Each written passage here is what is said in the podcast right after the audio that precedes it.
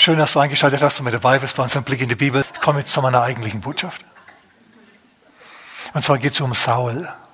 Saul, den ersten König. Die Israeliten wollten unbedingt einen König haben. Die wollten sich von einem Tyrannen regieren lassen, anstatt von, vom Gesetz. Ziemlich töricht, aber manchmal schreien die Leute nach einem starken Mann und Gott will nicht, aber er gibt ihnen dann manchmal einen, wenn sie ihn unbedingt haben wollen. Ich persönlich bin kein Freund starker Männer.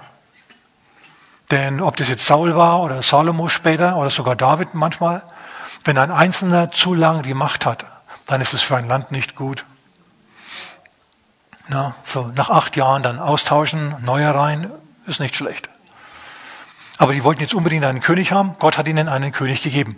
Der hat jetzt die Aufgabe gehabt, Israel von seinen äußeren Feinden und von seinen inneren Feinden zu befreien bzw. davor zu schützen. Militär und Polizei, Judikative und Exekutive, das sind die wichtigen Dinge, die ein König zu tun hat, fürs Recht zu sorgen und das dann durchzusetzen. So, der Prophet kommt, er salbt den, den Saul und Sauls, auf Saul kommt der Geist Gottes und er ist jetzt der Mann Gottes. Wir sprechen von Saul in seiner guten Iteration. Er ist jetzt gut, er ist jetzt der Mann Gottes. Er ist der Mann mit den Antworten. Und Wieso hat mich Saul fasziniert? Wieso will ich über Saul sprechen, wenn es um Führung durch Gott geht? Ganz einfach. Am Anfang seiner Laufbahn kam der Geist Gottes über Saul und er wusste intuitiv, was er machen sollte. Am Ende seiner Laufbahn war er so verzweifelt und hat so verzweifelt nach Führung gesucht, dass er sich finsterer Quellen bedient hat und zur Hexe von Endor gegangen ist, die einen toten Geist hatte, mit dem er, mit dem sie Tode beschwören kann, denn er wollte, dass Samuel raufkommt aus, vom, aus dem Totenreich und zu ihm sagt, was er machen soll. Der hat Führung gewollt, der hat wissen wollen, was er machen soll. Er war nicht mehr in der Lage, selber zu entscheiden, was er machen soll. Er hat sich nach Führung gesehnt und er hat zum Schluss nach esoterischen Mitteln gegriffen. Der Mann, der den Geist Gottes hatte, der wendet sich plötzlich an Esoteriker, weil er nicht mehr weiß, was er machen soll. Ist es erbärmlich? Ist es jämmerlich? Ist es furchtbar? Definitiv. Und du und ich, wir wollen nicht so enden. Denk dran, es gibt die Gefahr. Wir haben das bei weisen Leuten gesehen, bei weisen Männern, bei Ahitophel und bei Salomo. Uns sollen diese, diese Dinge nicht passieren. Und Paulus sagt im 1. Korinther Kapitel 10, Vers 10, 11, 12, dass diese Dinge aufgeschrieben sind zur Warnung für uns. Also lassen wir uns warnen. Amen. Okay, was ist jetzt also mit Saul? Saul ist eigentlich nur ein Bauernbub, Großbauernbub. Und jetzt kommt der Prophet und salbt ihn zum König. Und alle Augen ruhen jetzt auf Saul. Aber Saul weiß nicht, was er machen soll als König. Und so geht er aufs Feld und pflügt dort weiter, weil König muss ja nützlich machen und macht er jetzt also. Und dann passiert was. Die Ammoniter greifen eine Stadt in Israel an, Jabesh in Gilead. Und sie belagern sie. Sie überfallen also das Land und sie bombardieren es, sie plündern es, sie ermorden in den Straßen, bis die Leute dann kommen und sagen, allzu gut, allzu gut. Wir kommen raus zu euch. Und wir ergeben uns.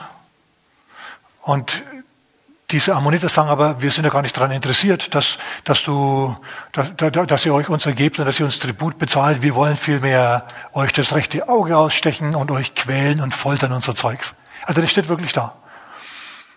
Und dann sagen sie, also gut, lasst uns einen Kundschafter losschicken, vielleicht gibt es ja jemanden, der uns retten will. Und das machen sie also, sie düsen dann los und dann kommen die Kundschafter zu Saul, zum König. König kommt gerade vom Feld heim und er sieht das Volk rumsitzen, wie es weint es heult.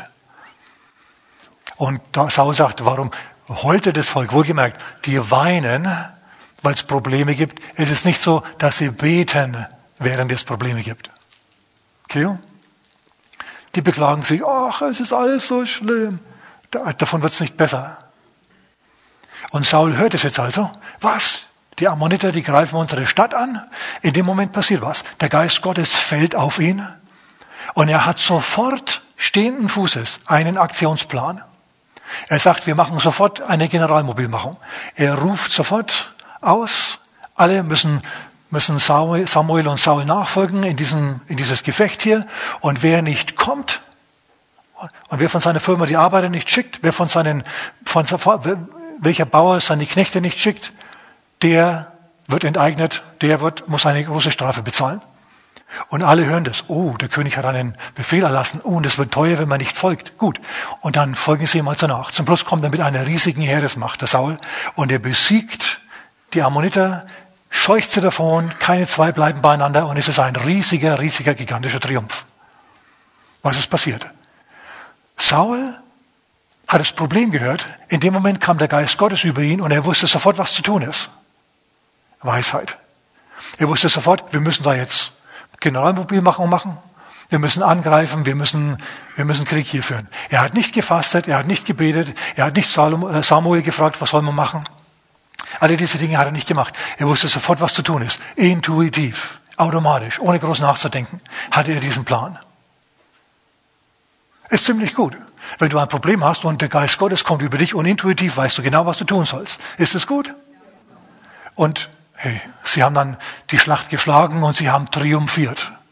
Dann haben sie das Königtum erneuert und alle waren begeistert. Was für ein König, der kann Gott hören, Gott ist mit ihm und er siegt und es gefällt uns. So lieben wir Saul, so soll er bleiben. So ist Saul aber nicht geblieben. Saul macht jetzt nämlich was in Kapitel 13. Er hat sich ein stehendes Heer zugelegt. Und das nimmt er, da nimmt er jeden Tag die Parade ab Außerdem ist man jetzt also wesentlich ehrfürchtiger ihm gegenüber und ehrt ihn mehr. Und die ganzen hübschen Mädels, die wollen alle in seinen Harem aufgenommen werden. Saul wird jetzt abgelenkt. Jesus sagt ja, das Wort ist manchmal unter Dornen gesät, unter die Sorgen der Zeit und unter die Vergnügungen. Sorgen und Vergnügungen haben beide die Kraft, das Wort Gottes niedrig zu halten. Du bist dann abgelenkt. Sag mal abgelenkt. Dreh dich mal zu deinem Nachbarn und sag, bist du abgelenkt? Bisher war Saul, bisher war Saul inspiriert und entschlossen. Jetzt aber sehen wir ihn, wie er anders ist. Er ist nicht mehr entschlossen, er ist abgelenkt. Was passiert? Die Philister kommen ins Land und greifen Israel an. Und er denkt sich, oh, was machen wir jetzt? Was machen wir jetzt? Jetzt hat er nicht mehr sofort einen Aktionsplan, sondern jetzt steht er erstmal da und dreht Däumchen und weiß nicht genau, was er machen soll. Der Prophet Samuel sagt, äh, ich komme, mach nichts, ich komme, ich komme, ehrlich, ich komme. Und er denkt sich, ja gut, weil schau, wenn nämlich Gott nicht zu dir spricht, ist es gut, wenn er zum Propheten spricht. Wenn er zu dir nicht spricht, ist es gut, wenn du eine Predigt hörst, in der dein Problem angesprochen wird. Und der Pastor weiß am besten nichts davon. Amen. So, das ist, das ist gut. Ne? wenn du dich dann angesprochen fühlst. Das ist richtig prima. So, Saul wartet jetzt also, aber es tut sich nichts. Samuel kommt nicht schnell genug. Blöd. Und als Samuel dann kommt, hat Saul schon losgelegt, ja, und hat schon angefangen zu kämpfen. Und er sagte, was hast du denn gemacht? Was magst du? du was magst du hier für, für ein Chaos? Und, Sam, und Saul sagt, ich habe Gott, ich habe hier ein Problem, ich bin hier in der Krise und ich habe den Herrn noch nicht gesucht. Ich habe den Herrn noch nicht gesucht. Das ist blöd, ne? Wenn du den Herrn noch nicht gesucht hast und eine Krise kommt zu dir, dann deswegen, weil du abgelenkt warst. Abgelenkt. Von den Sorgen der Zeit, von den Vergnügungen. Abgelenkt. Also, wir merken uns, wenn wir von Gott hören wollen, am besten intuitiv hören wollen, dann dürfen wir uns nicht ablenken lassen, sondern wir müssen beständig beim Herrn bleiben. Das bedeutet, ob wir jetzt Lust haben oder nicht, wir lesen das Wort Gottes und konzentrieren uns drauf. Wir beten, wir geben, wir machen geistliche Dinge. Amen. Damit wir innerlich bei der Sache bleiben und innerlich scharf bleiben.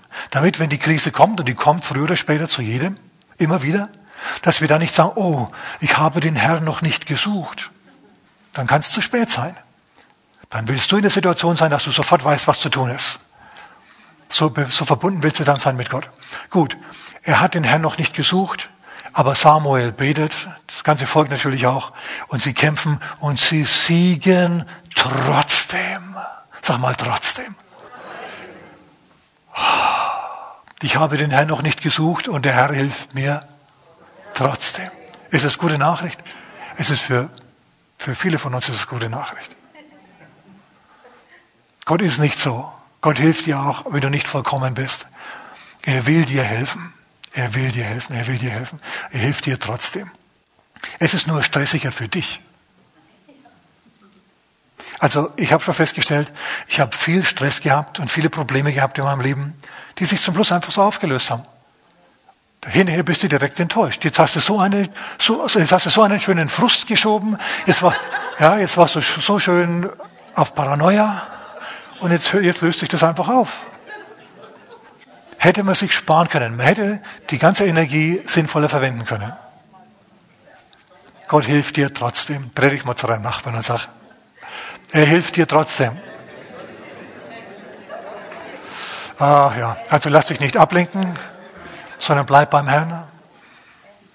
Amen.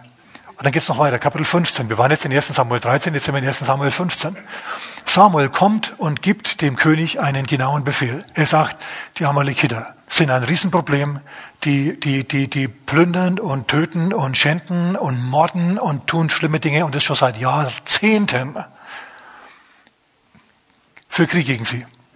Und, und Saul macht es, aber er macht es nicht ganz. Er löst das Problem nicht völlig. Er vernichtet dieses Volk nicht völlig. Sondern er lässt den König leben und er lässt äh, die, die Tiere leben, verschiedene, verschiedene dieser, dieser Herden und so weiter. Und Samuel sagt hinterher, warum hast du nicht gemacht, was der Herr dir gesagt hat? Diese Leute sind so, die werden dir immer Schwierigkeiten machen, immer, von, Jahr, von Generation zu Generation.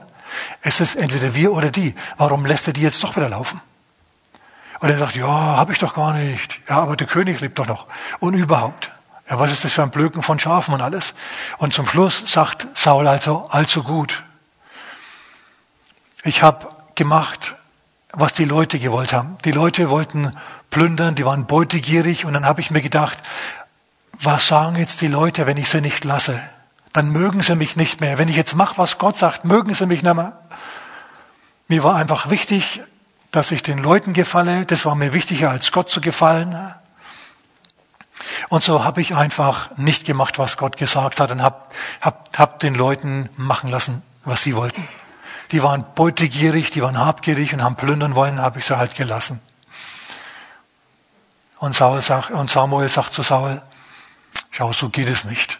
Wem viel gegeben ist, von ihm wird auch viel verlangt werden.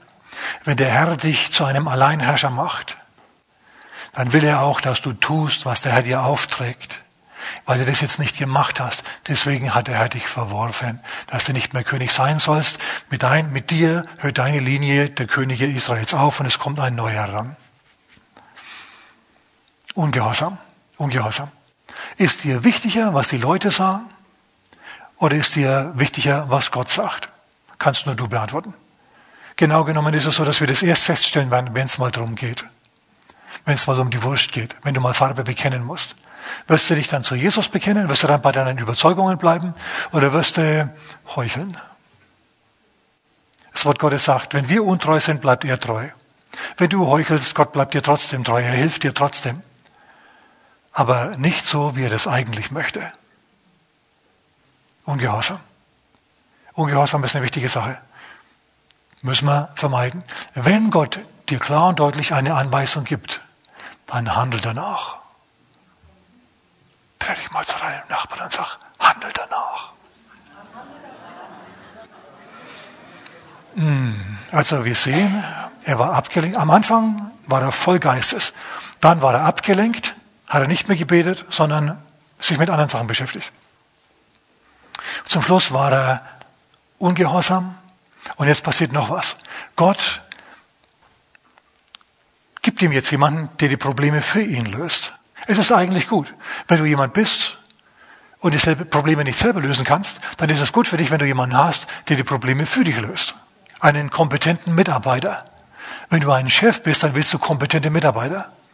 Nur ein dummer Chef, ein dummer Chef, der will, dass die Mitarbeiter dümmer sind als er. Damit er immer ihnen sagen kann, wie es richtig geht. Es ist viel besser zuzugeben, das kannst du besser als ich, deswegen magst du das und deswegen bezahle ich dich dafür und jetzt magst du bitte gute Arbeit. Völlig in Ordnung. Zu erkennen, ich brauche hier Hilfe, Logo. Nochmal, ein dummer Chef will alles selber machen und, und, und, und heuert niemanden an, der es besser kann als er. Was für ein Chef ist äh, Saul? Hm. Jetzt ist so eine Sache. Es ist nämlich so, dass er jetzt nicht mehr wirklich die Probleme Israels löst, sondern er arrangiert sich mit den Problemen. Viel zu viele von uns arrangieren sich auch mit den Problemen. Musst du nicht so heilig schauen, ich weiß es ganz genau. Manche von uns arrangieren sich mit Problemen und der Herr möchte, dass du dich nicht mit dem Problem arrangierst, sondern erst, oh komm, genau. Kennst du doch von früher. Hast du Probleme, Mudu? Ihr seid zu jung dafür, alles klar. Ne, das sind die Sprüche aus den 70er Jahren. Wer war in den 70er Jahren schon auf der Welt? Doch einige, alles klar. Was passiert? Wir sind jetzt in Kapitel 16, Kapitel 17, Kapitel 18. 1. Samuel. Und zwar ist es so, dass die Philister und Israel aufmarschiert sind, die Armeen stehen sich gegenüber und schüchtern sich jeden Tag ein. Einen Tag stehen die Israeliten auf dem Hügel und schreien, Hua! und klopfen sich auf den Schild. Am nächsten Tag kommen die Philister und machen genau dasselbe. Huhuhu, ja, und machen so Zeugs. Die wollen nicht wirklich kämpfen, die wollen vielmehr durch Einschüchterung und Diplomatie ohne Blutvergießen den Feind dominieren. Verstehe ich. Wenn ich Bandenchef wäre oder Mafioso, würde ich das auch wollen. Na, warum Geld für Kugeln ausgeben, wenn du es auch durch Einschüchterung erledigen kannst? Wer hat schon mal einen Mafia-Film gesehen? Na? Schönes Haus hast du hier. Wäre schlimm, wenn dem was passieren würde. Na, er weiß ganz genau. Okay, gut. Und dann zahlt er Schutzgeld. Und das wollen diese beiden Armeen. Und dann kommt der Goliath und der schüchtert die Israeliten ein und alle laufen davon. Es gibt einen Mann, der größer ist, Kopf und Schultern größer ist als alle anderen in Israel. Und das ist, mit S fängt er an, mit L hört er auf. Und es ist nicht Samuel? Saul, ganz genau. Saul. Eigentlich, eigentlich müsste das jetzt so laufen. Der junge Saul, der Saul vom Anfang, vom 1. Samuel Kapitel 10. Der, wenn er den Goliath gesehen hätte, auf dem wäre der Geist Gottes gefallen, er wäre zornig gewesen und dann wäre er auf den zugegangen. Er hätte gesagt, du lagst heute zum letzten Mal. Ja, und hätte ihn besiegt und die Philister wären alle davon gelaufen. Aber Saul ist nicht mehr so. Er hört nicht mehr von Gott, was er machen soll, wie er dieses Problem lösen soll. Stattdessen steht er da und hat sich mit dem Problem arrangiert. Ja, wenn Goliath kommt, dann laufen wir davon. Ist zwar würdelos, würdelos fürs Volk Gottes, aber so machen wir das halt. Manchmal laufen die auch für uns, vor uns davon, wenn wir besonders lautstark sind und uns besonders groß machen. Und dann kommt plötzlich ein Büblein namens David an. Der kommt an, denkt an nichts, ja. Der ist jetzt auch der Gesalbte des Herrn, so wie Saul am Anfang. Und der sieht den Goliath, wie der über, die, über den Hügel läuft. Und auf den David fällt der Geist Gottes. Er ist zornig. Und was macht er? Er handelt, wie Saul eigentlich handeln sollte und wie, Saul ganz am Anfang gehandelt hat. Er sagt, der lacht heute zum letzten Mal. Und dann schwingt er die Schleuder und dann siegt er und er bewirkt einen großen Sieg. Für Saul. Und jetzt kommt noch ein Problem von Saul. Wir sprechen über wie von Gott hören. Saul hat sich mit dem Problem arrangiert. Wenn du dich mit dem Problem arrangierst, dann hörst du nicht mehr von Gott. Musst du ja nicht mehr, du hast dich ja arrangiert. Krise ist nicht groß genug. Und dann kommt plötzlich einer, der es so macht, wie du es eigentlich machen solltest. Wie du es auch machen könntest. Wenn du noch so wärst, wie du mal warst, wenn du noch in der ersten Liebe wärst. Aber es läuft nicht so. Was magst du jetzt? Ein kluger Chef, der wäre froh. Am Anfang ist Saul auch klug und sagt, oh, David, der kann's. Der kann's. Wir machen ihn zum General und der ist auch siegreich überall, wo er hingeht. Aber dann kommt mal ein Lied in der Hitparade, das Saul nicht gefällt. David hat seine Zehntausend erschlagen und Saul seine Tausend. Sie haben David mehr gegeben als mir, aber ich bin noch der König. Ein kluger Chef hätte gesagt, ja genau. Immerhin haben sie mir noch tausend gegeben, obwohl ich doch überhaupt niemanden hier besiegt habe. Lass ich doch jetzt alles den David machen. Der hätte sich damit arrangieren können und demütig sein können, war er aber nicht. Vielmehr ist er neidisch geworden. Neidisch. Neidisch, neidisch. Er hat dann versucht, den David hinzustellen an Orte, an denen er von den Philistern getötet werden soll, aber er ist immer durchgekommen. Dieser Fuchs hat es immer geschafft. Und als er gemerkt hat, weder er noch die Philister können was gegen ihn machen, der Herr ist mit ihm und er hat Erfolg überall, wo er hingeht. Und er singt so schöne Psalmen noch dazu und alle mögen ihn. Da heißt es dann, er wurde neidisch auf David und Saul wurde für immer Davids Feind. Neid, Neid. Neid ist eine Sünde, verstößt gegen das zehnte Gebot. Du sollst nicht begehren, deines Nächsten dies, das und jenes. Frau, Knecht, Auto und so weiter und so fort. Saul ist neidisch. Saul ist eine Krabbe. Da gibt's einen, der es ein bisschen besser macht, den der Herr fördert, den der Herr, den der, dem der Herr Gelingen gibt. Und was macht Saul? Er, er nimmt seine ganze Gruppe und, und schaut, dass dieser wieder runterfällt. Ich weiß nicht, ob ihr das kennt, Krabben. Bei Krabben ist es so, wenn Krabben in einem Eimer drinnen sind, versuchen sie rauszukrabbeln. Wenn es eine Krabbe gerade schafft an den Rand, machen die anderen Krabben was, dass die Krabbe wieder runterfällt. Ziemlich bescheuert, aber die machen das so. Na? Saul ist eine Krabbe. Er verhindert den Aufstieg von David. Das ist nicht gut. Verhinder du nicht den Aufstieg von irgendjemandem, sei du nicht neidisch, leb du nicht in Sünde. Der Neid ist Sünde. Und in Psalm 66, Vers 18 steht immer noch, hätte ich es auf Frevel abgesehen in meinem Herzen, würde der Herr nicht hören. Wenn du also den Herrn hören willst, dann brauchst du zwingend ein gutes Gewissen. Dann kannst du nicht versuchen, dem anderen zu schaden, so wie, da, wie Saul das gemacht hat mit David. Dann kannst du dem nicht die Polizei auf den Hals hetzen, so wie Saul das gemacht hat mit David. Dann kannst du dir nicht in die Wälder drängen. Kannst du nicht machen. Wenn du von Gott hören willst, brauchst du ein gutes Gewissen. Wenn du dann beten tust und fastest und machst und tust und gleichzeitig in Sünde lebst, wird Gott nicht sprechen, wird der Herr nicht hören. Das passiert jetzt nämlich. Die Philister kommen wieder. Saul hat wieder ein Problem. Er sucht den Herrn. Er, er, er sucht das Wort des Herrn und der Herr antwortet ihm nicht. Weder durch Träume, noch durch das Los der Priester, noch irgendwie sonst, noch durch Prophetie, noch sonst irgendwie was. Natürlich nicht. Ich kann das sagen, warum. Weil Sauls Herz mittlerweile so schwarz ist, so voller Hass ist, so voller Bitterkeit ist. Wenn du voller Hass bist, voller Bitterkeit, wenn du versuchst, anderen Leuten zu schaden, wenn du das zu deinem Lebensziel gemacht hast, so wie Saul sich zum Ziel gemacht hat, David auszuräumen, dann wird es nichts. Dann kannst du beten, fasten und geben, so viel du willst. Gott wird dich nicht hören. Und was macht er in seiner Torheit? Am Anfang fiel der Geist Gottes auf ihn und er wusste intuitiv, was zu machen ist. Und jetzt, jetzt sehnt er sich so sehr nach Führung, weil er nicht weiß, wie er die Philister angreifen soll, dass er zu einer Frau geht, die Tote beschwören kann. Der Hexe von Endor. Und die beschwört dann die Dämonen. Und Samuel kommt aus der Tiefe der Erde herauf und die Frau schreit auf und sagt, du bist, du, du bist ja Saul.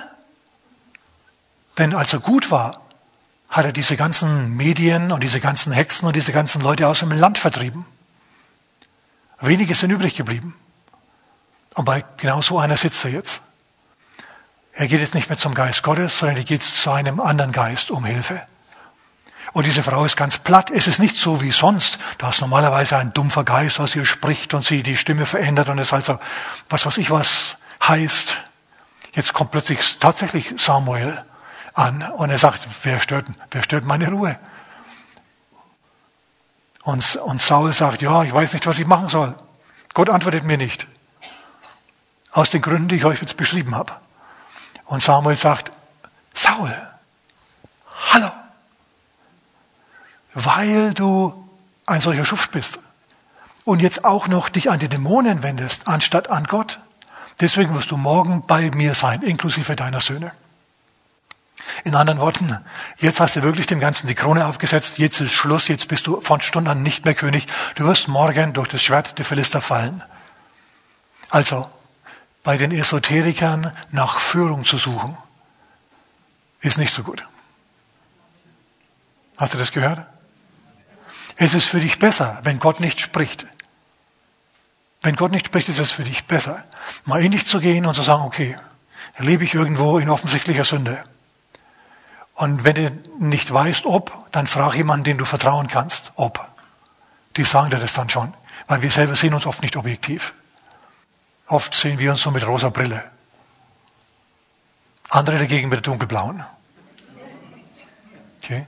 Wir verurteilen andere für Dinge, die wir selber tun. Und das ist nicht so intelligent. So, okay. Wenn es aber nicht der Fall ist, na, dann ist es besser für dich. Hör mal, dann ist es besser für dich, die Zähne zusammenzubeißen und selber nachzudenken und dann einen Plan zu machen und diesen Plan dann durchzuziehen, als zu Esoterikern zu gehen, Dämonen zu beschwören, solches Zeug zu machen. Lieber keine Führung als die falsche. Denn es gibt ja immer noch die Führung durch Weisheit. Denkt dran. Jakobus sagt, Jakobus Kapitel 1, Abvers 5, wem Weisheit mangelt, und die mangelt uns immer wieder einmal, der bitte Gott. Und sie wird, wird, wird ihm gegeben werden. Vielleicht nicht im salomonischen Maß, aber ein Maß wird dir gegeben werden. Dir wird ein Weg gezeigt werden. Und diesen Weg, den packst du dann mit beiden Händen und den ziehst du dann durch. Paul, ähm, Jakobus sagt, er bitte aber im Glauben, denn wenn du nicht im Glauben bitten tust, na, dann wirst du nichts vom Herrn empfangen. Dann wirst du hin und her geworfen sein, wirst unentschlossen sein und ein Mensch in der Krise, in der Unentschlossenheit, der streckt sich nach jedem Strohhalm aus, wie Saul zum Schluss. Anstatt kühn als König aufzutauchen, ihr wisst schon, Philister stehen da, Israel steht hier, geordnete Reihen, Fanfarenstoß, Zelttür geht auf, der König kommt raus, gibt den Befehl und dann siegt das Volk Gottes. So sollte es sein, ist aber nicht so. Bei Saul jetzt. Es ist besser für dich, einfach nachzudenken und dann das, das zu tun, was du empfindest, das richtig ist, als dich bei den falschen Quellen um Führung zu bemühen. Amen. Okay, ihr Lieben, eigentlich habe ich jetzt genug gesagt. Man kann viel darüber nachdenken. Warum hat Gott Saul verworfen? 1. Chronik Kapitel 10, Vers 13. Weil er Gott verworfen hat. Auch wenn man es äußerlich nicht gesehen hat. Der hat immer noch, der hat immer noch Gottesdienst gefeiert. Der hat immer noch Rituale absolviert, aber es hat nichts mehr getaucht. Lasst euch das noch zum Nachdenken mit heimgeben. In Nazareth ging man Jahre, Jahrzehnte, Jahrhunderte lang jeden Sabbat zur Synagoge, hat das Wort Gottes gehört, hat sich dann gedacht, oh ja, wenn er nur kommt, der Messias, dann wird, dann wird kommen gute Zeiten, dann wird's besser.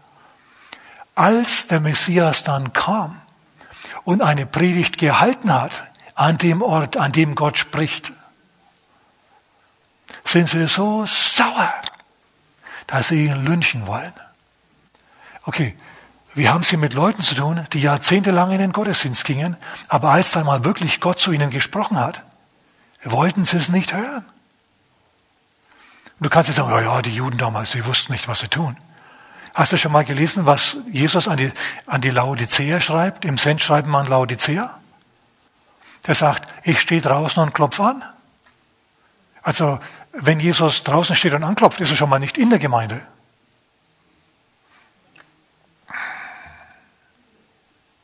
So, ob du wirklich Gott nachfolgen willst, das weißt nur du. Ja, man kann offensichtlich Jahre und Jahrzehnte lang in den Gottesdienst gehen und trotzdem nichts mitnehmen und wenn dann mal was gesagt wird, was wirklich aus dem Geist ist, das ablehnen. Okay, das ist auch ein ermahnendes Wort jetzt ganz zum Schluss, aber das gibt's. Aber diejenigen, die für Gott wirklich nachfolgen wollen, die brauchen sich keinen Kopf machen. Gott ist da. Er hat verheißen. Johannes Kapitel 10, Vers 27. Meine Schafe hören meine Stimme. Ich kenne sie und sie folgen mir nach. So denk dran. Es kann sein, dass Gott dadurch zu dir spricht, dass die Krise dich anfliegt. Du hörst von ihr und sofort weißt du, was zu tun ist bist emotional bewegt, merkst die Dynamik des Geistes Gottes.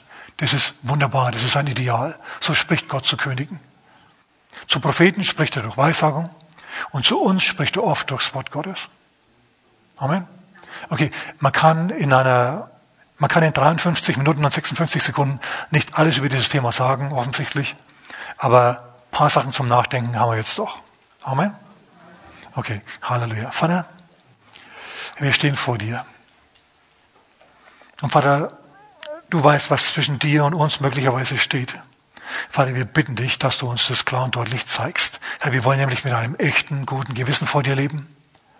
Und wir wollen, dass wenn eine Krise kommt, wir wissen, was zu tun ist, Herr.